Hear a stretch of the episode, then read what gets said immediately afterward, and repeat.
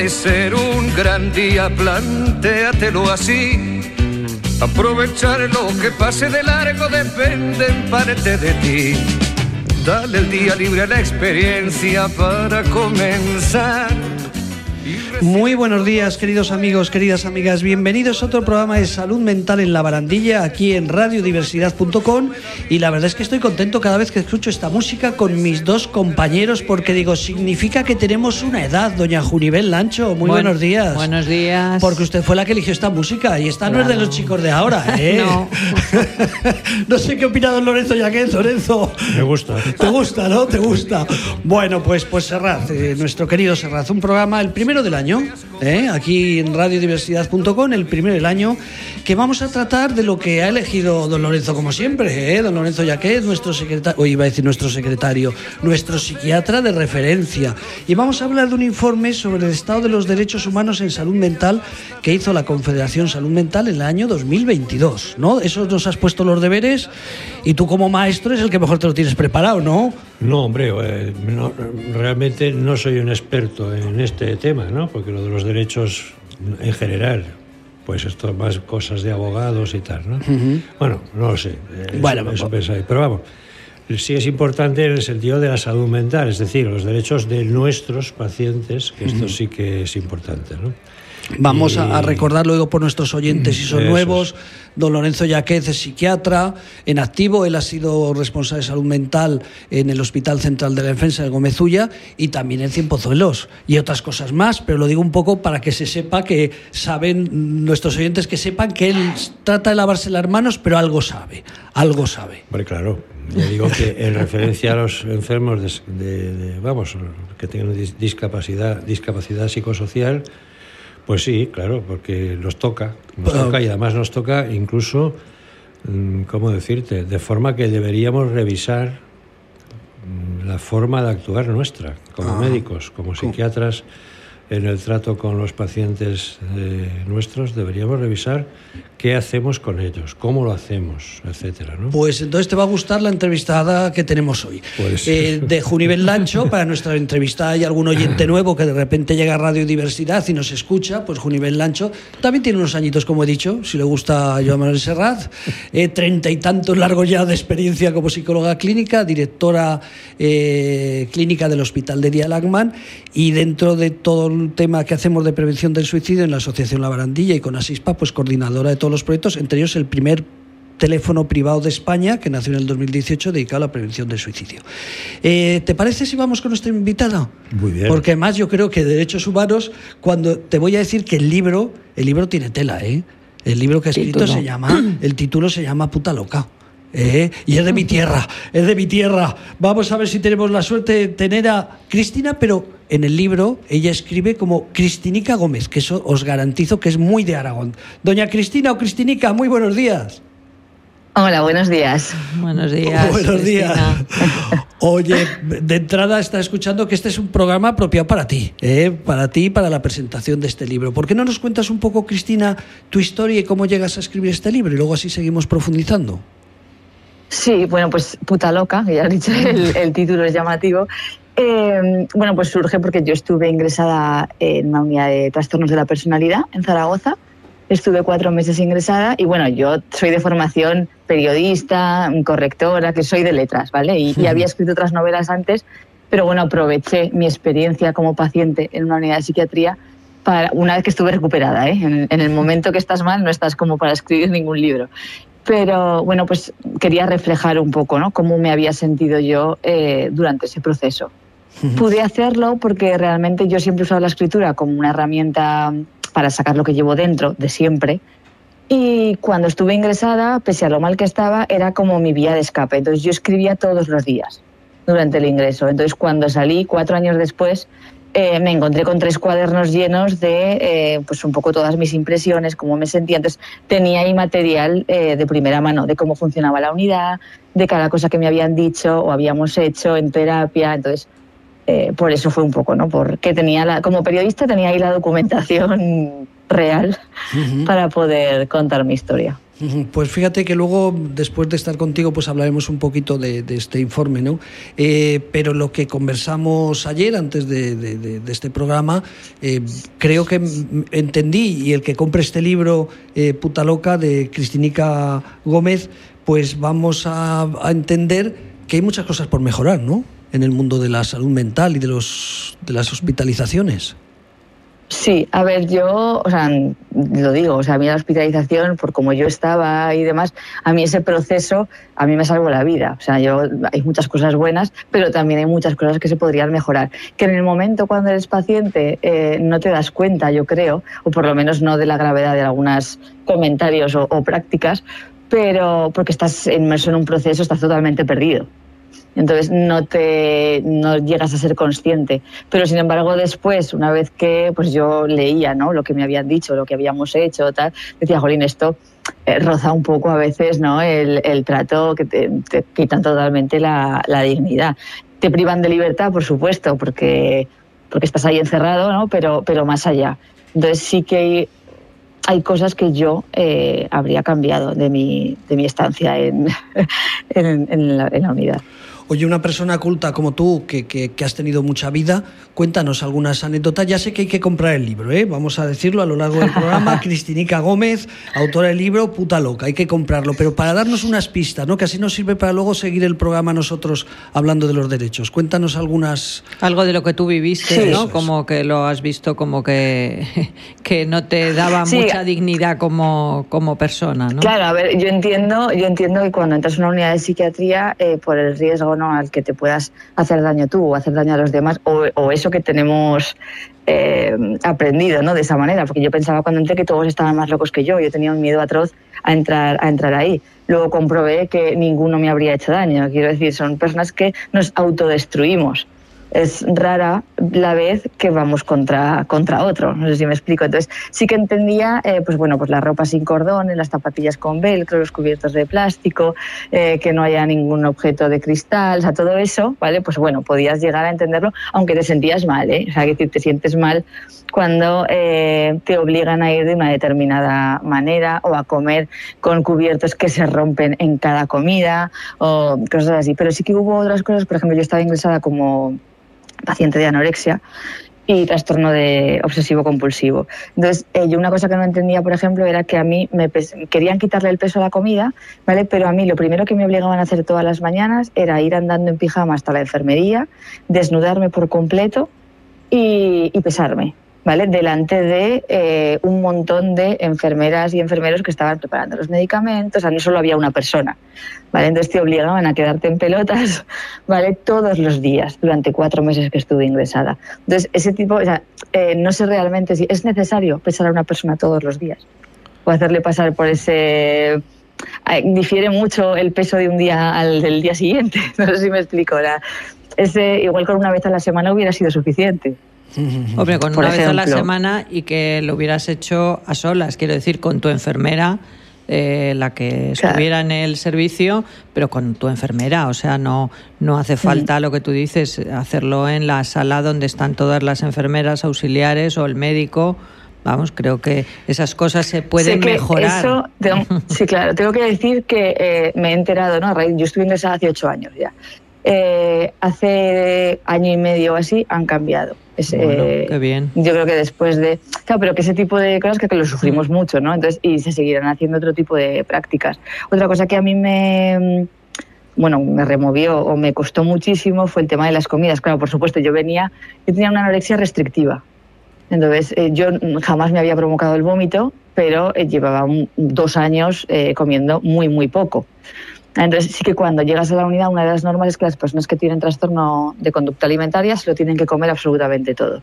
¿Vale? Hasta ahí, pues entiendo porque tienes que recuperar un peso. ¿no? Pero eh, te sientas a comer las ocho personas y nadie se puede levantar de la mesa hasta que eh, terminan las personas con trastorno de conducta alimentaria. Cuando yo estaba ingresada éramos dos. Entonces, comer con esa presión de otras siete personas mirándote, porque además eh, les concedían tres cigarros al día, uno después de cada comida. No se podía fumar, pero les dejaban salir ¿no? a un espacio que tenían y fumarse un cigarro después de cada comida. Entonces, la presión de siete personas mirándote, que a ellas les daba igual comer que no, o comían rápido y no tenían ese problema, lo que querían era fumarse el cigarro. Claro, ahí viene lo de la puta loca, ¿no? Porque tus compañeros decían, esta puta loca no está jodiendo. Claro, efectivamente, esa presión, esas miradas, ese tamborileo en la mesa o esas patadas por debajo de la mesa, o sea, pero yo entendía que ellos quisieran fumarse el cigarro, ¿no? Pero no el que el sistema estuviera así, que no se pudiera levantar hasta que yo terminara. De hecho, yo nunca, había, nunca me había provocado el vómito y en ese momento empecé a vomitar sin quererlo. O sea, porque claro, yo, yo venía de una restricción muy grande, comía muy poco durante en un periodo muy largo de tiempo, igual me costaba comerme un tomate una hora, ¿vale? Entonces, eh, pues eso, tener que comer deprisa todo lo que me ponían hizo que mi estómago no estaba acostumbrado, entonces tal cual entraba salía. Entonces yo tuve que ¿vale? Entonces, tengo que decir que a lo largo, eh, en mi caso, ¿vale? Eh, fue tan bestia, ¿no? Que al final no tuvieron que dejarles levantarse antes de que, antes de que yo terminara. Pero bueno, pasaron tres semanas hasta que empezaron a concederme alguna licencia más. Ay, qué, terrible. Fíjate, Lorenzo, perdona, Cristinica. Eh, oye, ¿te llamo Cristinica porque estamos hablando del libro o te llamo Cristina? Que tengo una duda ahí. No, me, da igual. Cristinica lo puse porque me llamaban así mis abuelas y porque soy de Aragón. Y como ya no están pues ellas, pues me, ilusiona. O sea, que se me conoce como Cristinica. Pues entonces adjudicado Cristinica otra vez en honor a tus abuelos. Fíjate, Lorenzo, tú que no voy a decir la edad pero también tiene la tarjeta dorada de Renfe hace años ya. Eh, esto que estaba contando ella me recuerda a lo mejor a la época que tú estabas en Cimpozuelos, ¿no? Hace ya unos cuantos años, ¿o no? Bueno, allí no había en principio este tipo de trastornos, en principio, ¿no? Podía caer alguno, pero casi, casi más como comorbilidad, es decir, eh, qué sé yo, tengo la, patología X más eh, lo otro, ¿no?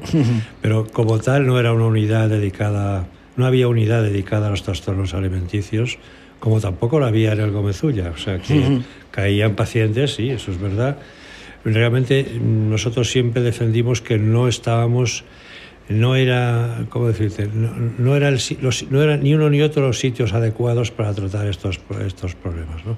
Bueno, eh, ¿qué le diría yo a, a Cristinica? Pues Estudié en Zaragoza, Cristinica, o sea que me suena bien. Sí. Eh, el tema de la anorexia, como tú sabes muy bien, porque lo has vivido, es complejo, muy complejo. ¿no? Y las técnicas o las tácticas que se pueden utilizar en un momento u otro, en un sitio u otro, pues son muy distintas y además van cambiando, efectivamente. Porque al final lo que se trata es de que tú, pasado un tiempo, en este caso has dicho cuatro meses, bueno, pues salgas de allí recuperada, que no sé si fue el caso, pero me imagino que sí. Entonces, eh, bueno, salí, salí recuperada, en, o sea, salí con una serie de herramientas, ¿no? Pero vamos, el proceso de, bueno, ya lo sabéis, de la salud mental es larguísimo. Yo sigo en terapia. o sea, que, por, supuesto, no, por supuesto. Bueno, pero que no era el caso. Sales con unas herramientas, pero sí. tal como entraste, no saliste, saliste mucho mejor, ¿no? Bueno al menos con, con, con, herramientas y con la decisión de, usarlas, ¿no? Supongo. Bueno, lo que te quiero decir es que todo esto que me has dicho, por ejemplo, lo de pesarte cada día, bueno, lo de pesar cada día efectivamente se hace porque como se trata a veces de, de ver por gramos, por gramos, si, si estás recuperando o no, bueno, se podía hacer, pues como ha dicho Junivel, con una sola persona, no habría ningún problema en principio, en una habitación con una báscula y una persona, una enfermera, tu enfermera, o te podría ser también pues con una ropa determinada, pesada previamente si tú quieres, y revisada para que no te pusieras ninguna cosa que pesara más de la cuenta, ¿no? Porque claro, la persona anoréxica en general, lo que yo he conocido, es una persona inteligente incluso podría yo decir bastante inteligente. Y te da la vuelta con facilidad. Como quieres, sí. Eh, claro, entonces, pues, pues todos son, todos son medidas pues, para que esto no ocurra, claro, porque la responsabilidad de tu tratamiento la tiene desde el momento que ingresa, la tiene la clínica y los médicos que te, que te tratan, etcétera, ¿no? Y como sabemos, sabían ellos y seguirán sabiendo que la persona anoréxica te da la vuelta cuando quiere, bueno, pues se trata de que aunque quiera no te la dé. Este es el problema, ¿no? O sea que no, es por, no es por excusar a mis colegas de ese sitio y ese tiempo, te lo explico, simplemente pues porque a lo mejor ahora pues ya hacen otras cosas. No, sí, yo, que no sé lo que Sí, puede ¿eh? ser, ¿eh? Y, y yo quiero decir, y yo agradezco mucho el paso por esa unidad. De hecho, eh, en el libro sale, sale reflejado y he querido cuidar mucho el papel de las enfermeras. Por ejemplo, porque para mí son las. Digo enfermeras porque en mi caso fueron todos mujeres, ¿no? Pero también, también hay hombres. Eh, que hicieron un papelón, o sea, que hacen un, papel increíble porque son las que están contigo 24 horas. O sea, en esa sala común de 20 metros cuadrados. Pero sí que es verdad que hay determinadas cosas que yo hubiera cambiado porque a mí me dolieron especialmente.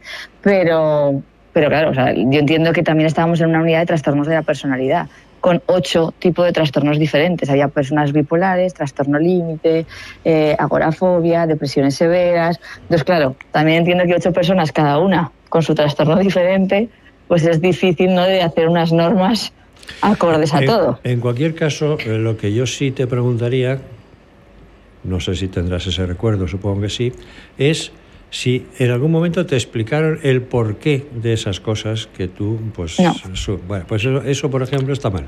Claro, claro. ¿Eh? Probablemente estoy escuchando, fíjate, eh, eh, perdóname, Cristina, que estaba escuchando a la vez que los dos estabais debatiendo este tema, ¿no? Claro, cuando hablamos de derechos humanos, que vamos a seguir ahora con, con ello, claro, los negros no recuerdo si hasta 1950 o 1960, en Estados Unidos no se podía sentar en los autobuses, ¿eh? o las mujeres en España hasta 1960 no podían tener firma, más o menos, año más, año menos, ¿no?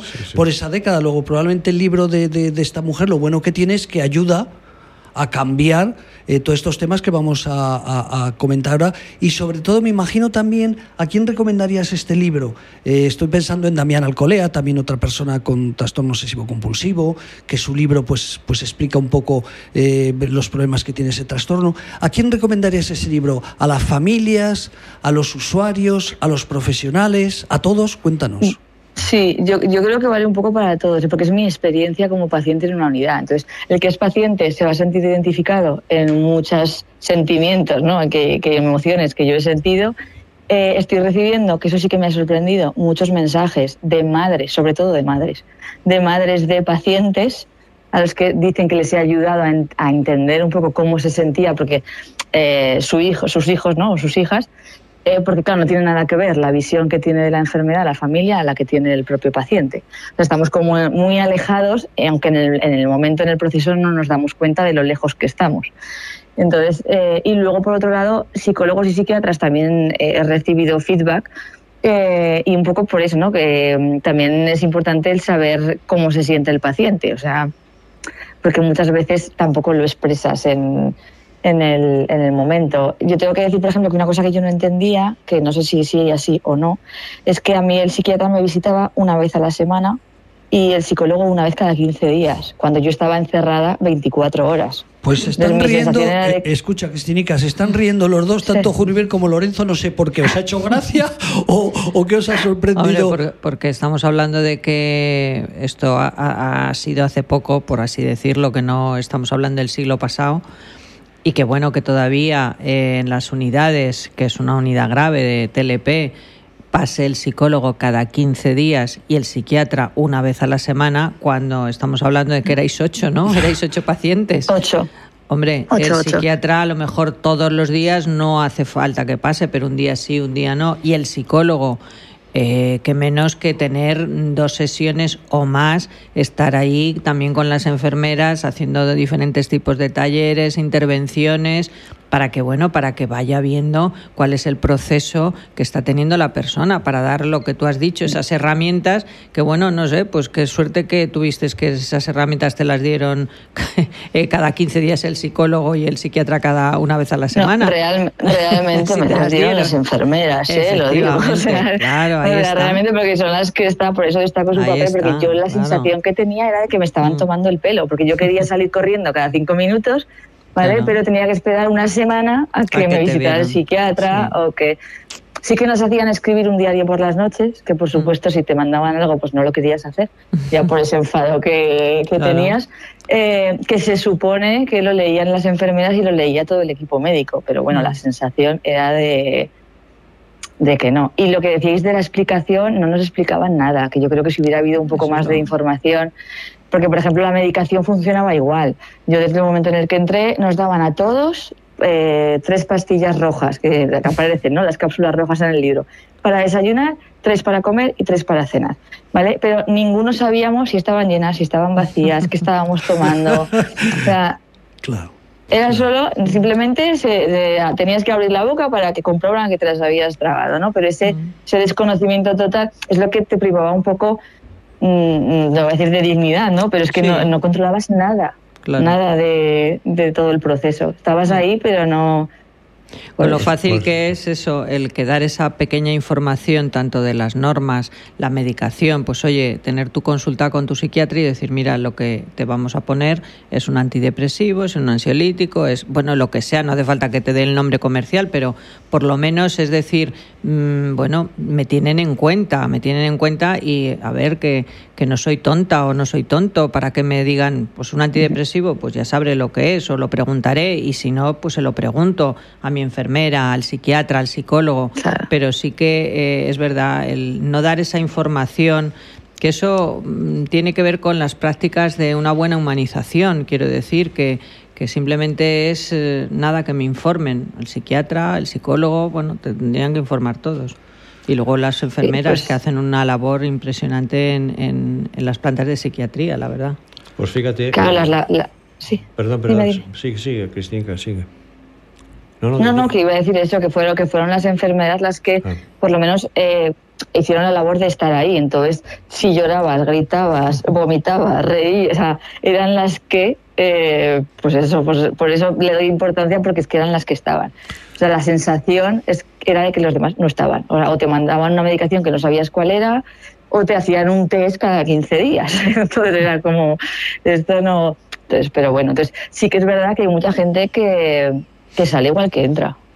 O sea, yo lo vi, de hecho, cuando yo estuve, porque el, periodo medio aquí en Zaragoza son, ahora incluso lo han acortado porque hay mucha lista de espera, pero es como mes y medio, una cosa así. Eh, cuando yo estuve eran dos meses como tope, pero yo estaba tan mal físicamente que me dejaron dos cursos, digamos que repetí y por eso estuve los cuatro meses. Entonces yo vi gente entrar y salir y, y había gente que repetía o que ya había estado otras muchas veces, pero que no hay cuando cuando entiendo que además es un recurso que, cuesta muchísimo dinero tener a una persona ahí cuatro meses ingresada eh, y luego cuando nos dieron el alta, que es otra cosa que yo reivindico, ya no en el libro, en el libro no aparece, pero un poco en las charlas o cuando hago trabajo de sensibilización o de prevención, es que eh, a mí cuando me dieron el alta, después de estar cuatro meses dentro eh, de la unidad, que al principio me quería salir corriendo, pero después no quería salir porque todo te acostumbras y al final acaba siendo tu lugar seguro.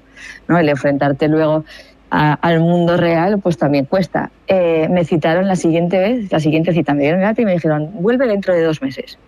A mí se me cayó el mundo. Vale, entonces, eh, no sé si me explico, o sea, que es que no puedes en dos meses, en una enfermedad mental, lo que te puede pasar por la cabeza.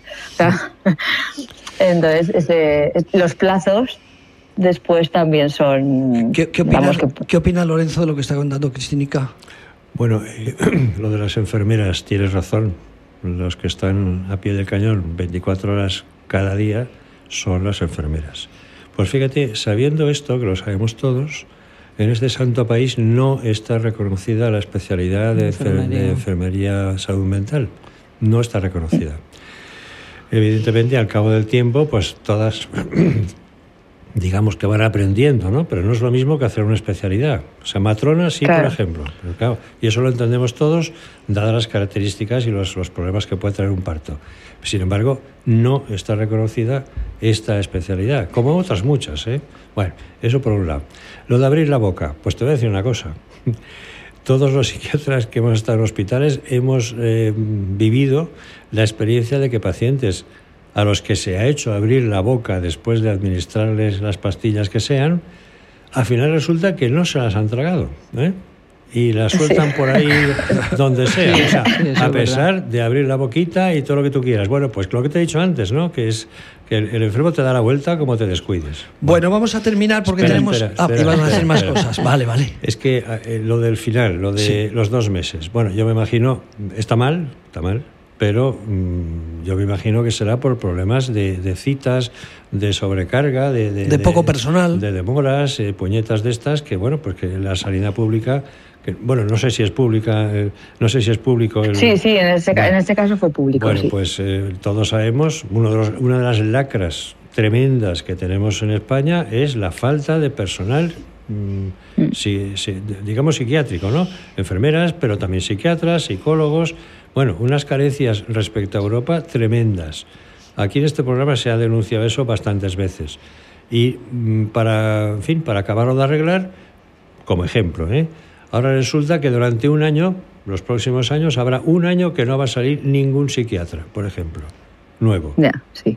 Y el 60% nos vamos a ir Muchos porque ya estamos más que pasados. y, otros porque llegan a esa fase de pasados, por edad. Es decir, tenemos un problema muy serio, porque claro, dicen, bueno, vamos a contratar más profesionales. ¿Dónde? No los hay. bueno, pues voy a decir una cosa mala y otra cosa buena. Por decir, ¿no? La mala, terrible, de esta semana. ¿eh? De esta semana esta misma semana, donde luego la segunda parte buena ha ocurrido. Eh, lo que estoy contando es real, un hospital eh, de salud mental de referencia eh, llama preguntando por un paciente eh, a un sitio oficial, a un sitio oficial. Y la sorpresa es que esa persona oficial le responde a esta persona del hospital diciéndole, ah, el, el tonto del barrio. Figura, estamos hablando del año 2024. O sea, un funcionario ante una llamada de un hospital ¿eh? de una profesional, cuando pregunta por un paciente, vamos a obviar nombres porque no tiene sentido, eh, cuando pregunta por un paciente le dice, ah, el tonto del barrio. Claro, yo a esta persona le dije, ¿qué hubieras preferido, el tonto o el loco? Y dice, ¿te estás cachondeando? Eh, claro que me estaba cachondeando. Año 2024. O sea, que un funcionario haga esa calificación de una persona con trastorno mental grave, calificarlo como el tonto del barrio. Lo bueno, pues lo bueno, pues lo bueno es que esta semana también pasada, por fin, yo no sé si será bueno o malo, yo creo que es bueno. La nueva ministra de Sanidad ha ampliado la plantilla, indiscutiblemente, ha creado la Dirección General del Comisionado de Salud eh, del Ministerio de, de Sanidad con rango de subsecretaria de Estado. O sea, después del Ministerio de Sanidad, directamente es Belén González eh, Callado, no podemos decir nada de ella todavía, bueno, es psiquiatra, eh, con una es joven, pero con una trayectoria también incluso en el movimiento asociativo, eh, pero esa es la parte buena, ¿no? Que estábamos reclamando que, por ejemplo, en el suicidio no se hace nada porque todo es mentira lo que nos han contado desde siempre el Ministerio de Sanidad, no se hace absolutamente nada, se lavaron las manos con el 024 adjudicando unos millones a la Cruz Roja que no sabemos ni cómo funciona el 024 y siempre siempre decíamos, es que necesitaremos un director general, igual que en tráfico hay un director general, en el tema de la violencia de género hay otros Bueno, pues tenemos que decir que por fin el Ministerio de Sanidad, al menos en personal, se está poniendo las pilas. Yo creo que eso es importante. Luego, dentro de unos meses, analizaremos si Belén González eh, Callado, como directora general, con cargo de su Secretaría de Estado, en ese comisionado de salud mental, eh, la labor que hace. Pero bueno, yo creo que es positivo, ¿no? Ya que hemos contado una cosa mala en el año 2024, pues por fin. Pero esa cosa mala, eh, estamos otra vez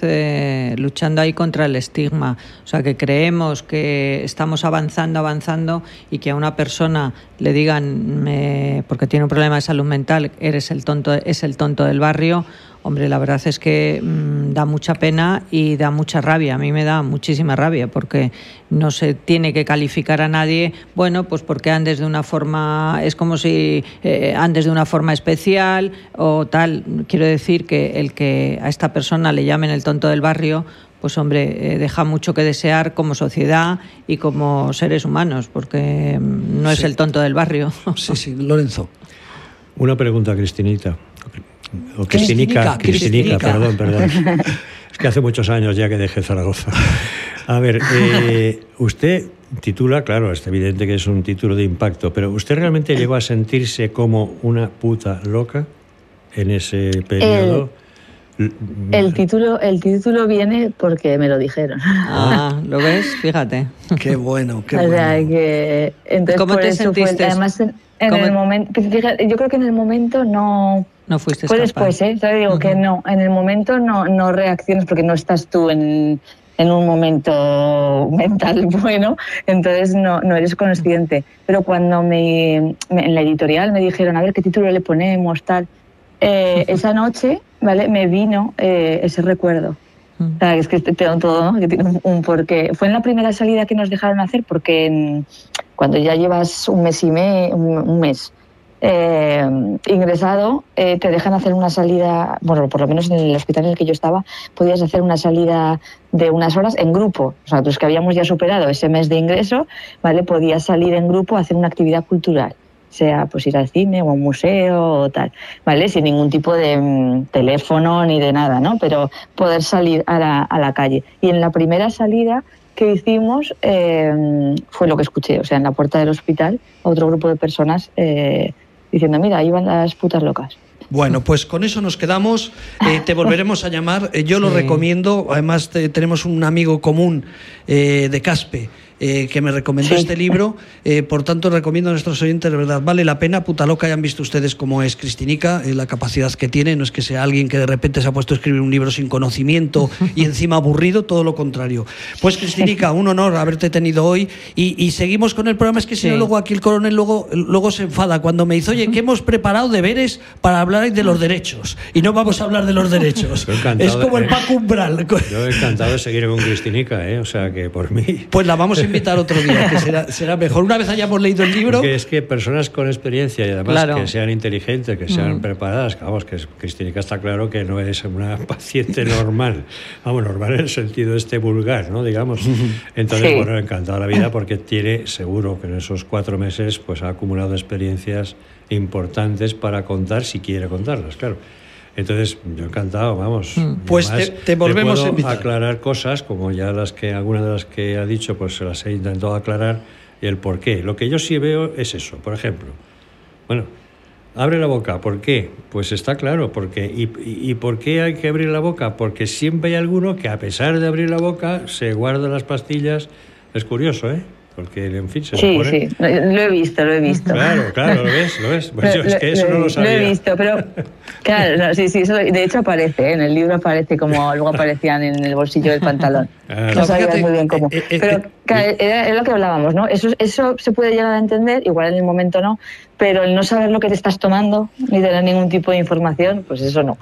En todo caso, vamos. Eso, es un derecho, ¿eh? saberlo. O sea, el paciente, según la ley, tiene derecho a, saber. a, preguntar y a que se le conteste. Mm. Bueno, Por pues. Lo menos ahora. Pues. Eh, hace ocho años ya, pues no me acuerdo. Si entre la gente que de repente se mete hoy en radiodiversidad.com y escuchan este programa, lo recomendamos por muchos motivos. Pero uno de ellos, cuando hablamos del trastorno de alimentación, da igual eh, lo complicado que son. Yo creo que los padres eh, necesitan conocer experiencias para ayudar a esa persona que está tan mal. Yo nosotros con César Arango, tu amigo y amigo nuestro también, César Arango del, del Gregorio Marañón, eh, recuerdo que nos decía que en su área con los jóvenes es que, mm, sobre todo estas personas que tienen estos trastornos, que cuando les iban a pesar si podían bebían agua, corriendo, ¿no? para que, para que luego, un poco es para que se sepa lo triste y duro que es estas patologías mentales. Cristínica, de verdad, un honor y muchísimas gracias eh, por estar con nosotros y te invitamos a otro programa. gracias por tu testimonio. Genial, muy bien. Gracias.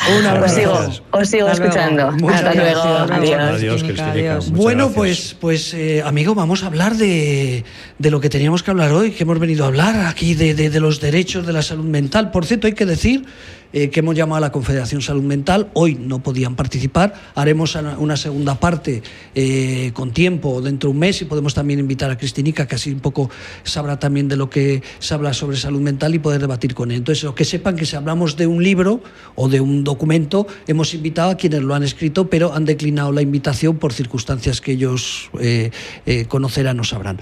Cuéntanos, ¿qué vamos a conocer en ese informe de la Confederación Salud Mental del año 2020? Hablando de los derechos de salud mental. Querido eh, Lorenzo, que para eso te hemos dejado los deberes, tú no los pones, pero nos hemos lavado las manos y hemos dejado el peso eh, sobre usted. Además, creo que han participado gente de toda España. Luego, en teoría, es un informe eh, que es un buen informe. Es un buen informe. es un, buen, informe. Pero como lo estábamos hablando antes, que está muy bien el informe, pero esto mm, lo tienen que dar forma y tienen que darlo a conocer en las diferentes asociaciones, puesto que es la Confederación Salud Mental España, y hay ciertos estudios que están muy bien, pero bueno, tendrán que llegar a las asociaciones. Me figuro que sí, si van ustedes a Confederación Salud ah, Mental España ya aparecerá y si no, bueno, les hemos invitado. A lo mejor ah. igual no tienen mucho interés en que se sepa, no es para ah. ellos mismos, por lo que sea que han decidido hacer este informe. A mí me ha extrañado que no hayan querido venir, ¿no? Pero bueno, eh, no podrían seguramente. Esto, Lorenzo, estamos hablando un año, del año 2022. Luego es un estudio reciente, no estamos hablando de estudios de hace 10 o 15 años. Cuéntanos un poquito por encima. Sí, bueno, yo me lo encontré de casualidad buscando precisamente un tema para hoy, pero bueno, me pareció que podía ser interesante, aunque como todo en la vida, pues, pues eh, se pueden poner peros y hay cosas positivas que me parecen positivas y cosas que no lo son. En el sentido de que es un informe bastante, ¿cómo decirlo?, utópico sea, lo que pide, lo que pide la Confederación está muy bien, está muy bien como grandes ideas que, magníficos si se pudieran cumplimentar y sobre todo si se pudieran cumplimentar en un plazo relativamente corto, es imposible, imposible completamente, porque toca los derechos de accesibilidad a todos los aspectos de la vida, todos, todos, la educación, el trabajo, eh, los juzgados, las cárceles, todo. Una serie de recomendaciones, porque claro, no pueden llegar a más, exigencias, si quieres, que plantean respecto a todos estos a estas situaciones por las que pasan, de hecho, los, los, las personas con problemas de salud mental, que ellos llaman discapacidad psicosocial. sí, ahora la han cambiado ese nombre. no, pero bueno, es verdad. Sí, está bien, sí, sí. Entonces, eh, son, son situaciones que, por las que pasan todos. ¿eh? Bueno, no por todas, todos, pero sí todos por, por, algunas de ellas, por otras, si no todas.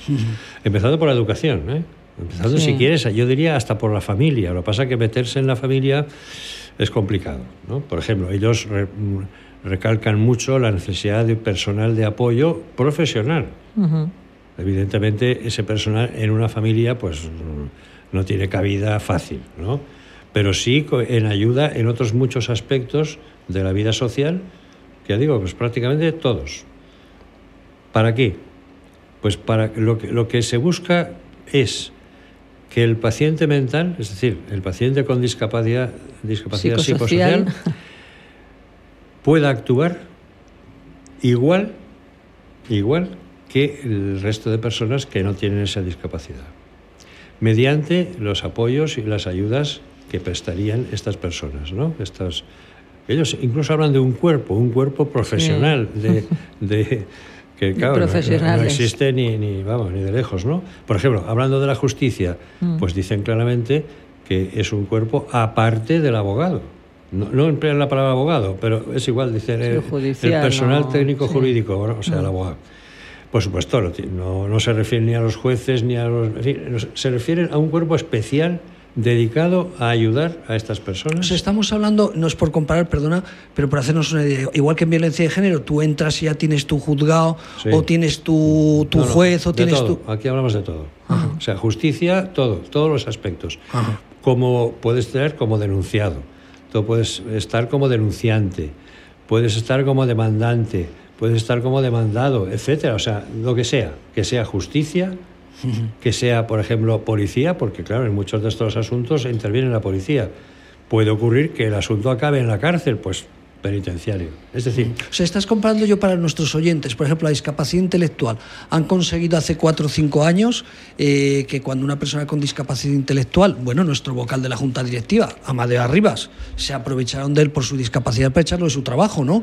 Eh, pues han conseguido, están peleando el mundo de la discapacidad intelectual que cuando una persona con discapacidad intelectual por la causa que sea, vaya a un juzgado, que haya alguien como un acompañante. Sería por hacernos un poco la idea, Lorenzo, por comparar. Vale, Que le ayude a, cumplimentar sus derechos.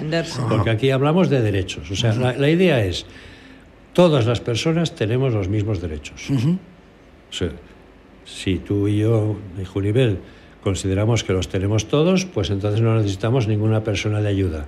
Pero estas personas afectas de esa discapacidad psicosocial, pues sí que pueden ver mermados sus derechos. Y de hecho, por ejemplo, ante la justicia, pues muchos de ellos acaban tirando la toalla. No entienden de qué va, no entienden el lenguaje técnico jurídico que se emplea. El abogado bueno, pues no, es, no tiene por qué ser un profesional de la pedagogía. Y entonces le dirá cuatro cosas que a saber lo que le dice, pues mira, Cristinica, eh, eh, ya ni le explicaban. Bueno, pues eso, por ejemplo, está mal. Ahí tenía que haber habido una, una persona que ayudara a Cristinica y al resto, claro, pues a, a entender todo el follón que tenía allí. Y seguramente no lo hubiera pasado tan mal. Fíjate yo, por, por, por, apoyar este informe que estás trayendo en la mesa, estoy recordando a Madeo Arribas, nuestro vocal de la Junta Directiva. Recuerdo que cuando lo echaron de la empresa me cabré con su abogado, como amigos que somos, porque tú decías, oye, pero macho, ¿No te das cuenta que es una persona con discapacidad intelectual? Llámalo tonto, llámalo lo que pero que el juez se entere que las decisiones que él tomaba era una persona con una discapacidad intelectual que no tenía esa Es que a lo mejor tienen muchísima razón. Fíjate, el propio abogado de él no sabía expresarle al juez que, si, puso, si puso en el kiosco eh, unos palillos es porque se cabreó con la vendedora y le puso unos palillos, como un niño de 13 años que es su capacidad que tiene. Pues entonces, fíjate, lo estoy contando como, como, como apoya lo que estás diciendo, ¿no? Eso no, hubiera pasado si hubiera tenido una persona de apoyo profesional. profesional, claro. El abogado le, le dice la jueza o el abogado contrario le dijo, ¿usted puso dos palillos en dos veces? Y le dijo, sí. Pues claro, la jueza que dice, pues joder, si me está diciendo él, te digo que me cabré con el abogado y al final se ganó. Tuvieron que pagar, indemnizar con 80.000 euros la 11 a Badeo, 80.000 euros a la 11, eh, porque querían despedirlo sin nada, ¿no? Aprovechándose de esa discapacidad intelectual. Luego, fíjate lo que está pasando con la salud mental. Lo decía porque podía ocurrir un caso similar, ¿no? Bueno, y además, fíjate, el problema de la, de la persona de apoyo ahora, ¿quiénes son las personas de apoyo?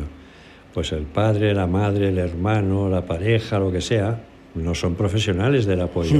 y muchas veces lo que hacen es imponer, incluso irracionalmente, sus propias decisiones al, paciente. Eh, estoy seguro que muchas veces el paciente se calla por, por, por, no montarla. por no montarla y porque... Porque no pues, sabe, no, se maneja. y, no quiere perder eh, el apoyo El apoyo ese que tiene la familia. O, material, si mm. vive en una casa de... ¿no? Claro. O sea, bueno, pues esto es lo que pretende, lo que propugna la confederación esta cuyo informe tenemos aquí. ¿Hay alguna cosa más así? todavía tenemos cinco minutos. ¿Alguna cosa más para destacar para un segundo programa, si vienen ellos? Algo que... que... Sí, bueno, que este informe tiene 111 páginas, o sea Hay muchos temas entonces, ¿no? Sí, a mí sí que Me, me, parecieron, me han parecido interesantes sobre todo el, el hincapié que hacen con los adolescentes y la juventud y la infancia que después de la pandemia pues estamos viendo cómo han subido las, eh, los problemas psiquiátricos, todo tipo de las autolesiones, los intentos de suicidio, las anorexias, como eh, Cristinica que tenía una anorexia pero ha sido de antes.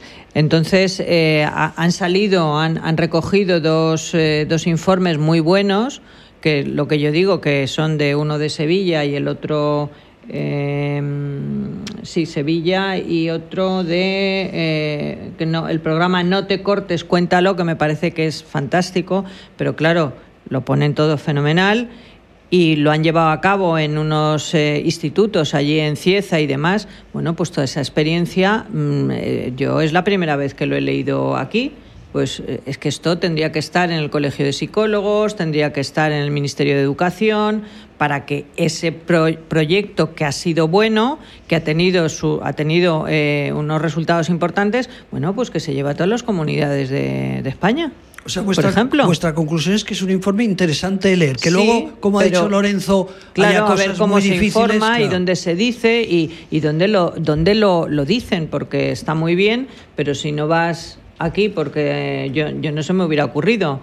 Gracias a que tenemos aquí un doctor que, que, sabe buscar cosas, pero si no esto, yo no sé si muchas asociaciones de aquí, yo hablo de la Comunidad de Madrid, mm, eh, se han leído bien este informe, han visto todo lo que ponen que hay cosas, como dice, que son un poquito utópicas, ¿vale? Porque no hay dinero para hacer todo lo que dicen, pero bueno, de alguna forma hay que empezar para que se den cuenta las cosas que hacen falta. los informes que hacen sobre casos prácticos, como estos que ha nombrado Junivel, pero hay más, ¿no? Hay, hay varios. sí, hay, ¿eh? hay varios. Participan de toda España. Este proyecto eh, de la Confederación participan de La Rioja, de Aragón, de Sevilla, de toda España. Entonces, lo que te digo, es en esos, mm, en esos casos prácticos en los que se ha puesto en, marcha este tipo de programas, Hombre, pues ahí se han aplicado. O sea, ahí no, ya no han ido de utopía, han ido de, intentar hacerlo lo máximo que han podido, ¿no? que no es todo lo que propugna el informe. Por supuesto que todo no, porque ya digo, es, que vamos, o sea, eso costaría un, Bueno, es que yo me, reía mientras lo leía porque pensaba, pero si se niegan a dar dinero para la salud mental, para la mm. salud mental, ¿eh? en general, no, no, no cosas raras, no, por supuesto para el suicidio, para no sé qué, no, para todo. Y como gran cosa dice 100 millones. Pero claro, 100 millones a mí, claro, personalmente me suena como mucho, pero tú ahora esto repártelo. Para España. Claro, pues no es nada. Bueno, esto lo que quiero decir es que cuesta mucho dinero llegar a lo que propugna esta gente, pero es la forma por la que internacionalmente se considera que hay que actuar para lograr eso que hemos dicho, que el, que tiene una discapacidad psicosocial sea igual que tú y que yo. Esto se dice pronto, ¿eh?